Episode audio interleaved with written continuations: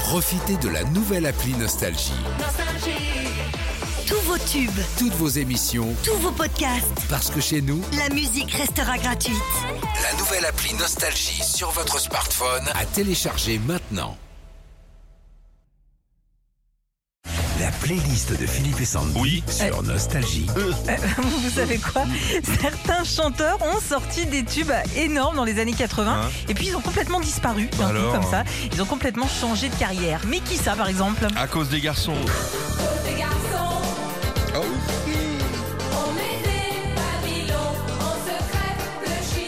87, Hélène et Laurence forment le duo à cause des garçons produit par Alain Chamfort.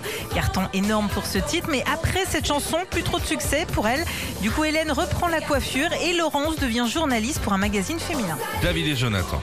Est-ce que tu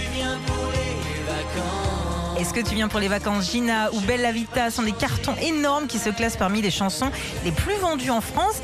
Et depuis, David écrit des chansons notamment pour Tina Arena et Pascal Obispo Et Céline Dion. aussi. Et puis Jonathan, lui, après avoir fait les marchés pendant plusieurs années, s'est mis à la photographie, sa passion depuis toujours. On te sent. J'ai découvert David et Jonathan. J'étais minot. Première émission de radio, ça.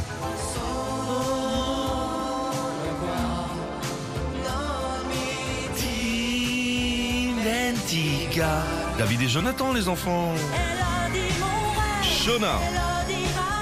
Après avoir cartonné en 87 avec Elodie Mon Rêve, la chanteuse Shona, Catherine Shona de son vrai nom, est devenue prof de piano près de Lyon.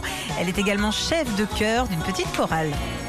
Alors voilà pourquoi, Elodie, tu m'as plat. Gamine. Ah, ça, ça passe sur Nostalgie. En 88, ce groupe bordelais sort cet ovni Voilà les anges. Après une tournée totalement ratée en 90, le chanteur du groupe Paul Félix Visconti s'est retiré en devenant moine bouddhiste dans un temple près de Clermont-Ferrand. C'est sûr, ça change. hein. Mélodie. Vas-y, Régis. Y a pas que les grands qui ont des sentiments. Mélodie ou plutôt Nathalie Lefebvre est une jeune belge de 12 ans quand Guy Carlier lui écrit Il n'y a pas que les grands qui rêvent. Près d'un million de 45 tours vendus pour cette chanson depuis le début des années 2000. Elle a arrêté la musique pour ouvrir une boutique de lingerie fine en Belgique. Retrouvez Philippe et Sandy, 6h, 9h sur Nostalgie. Nostalgie.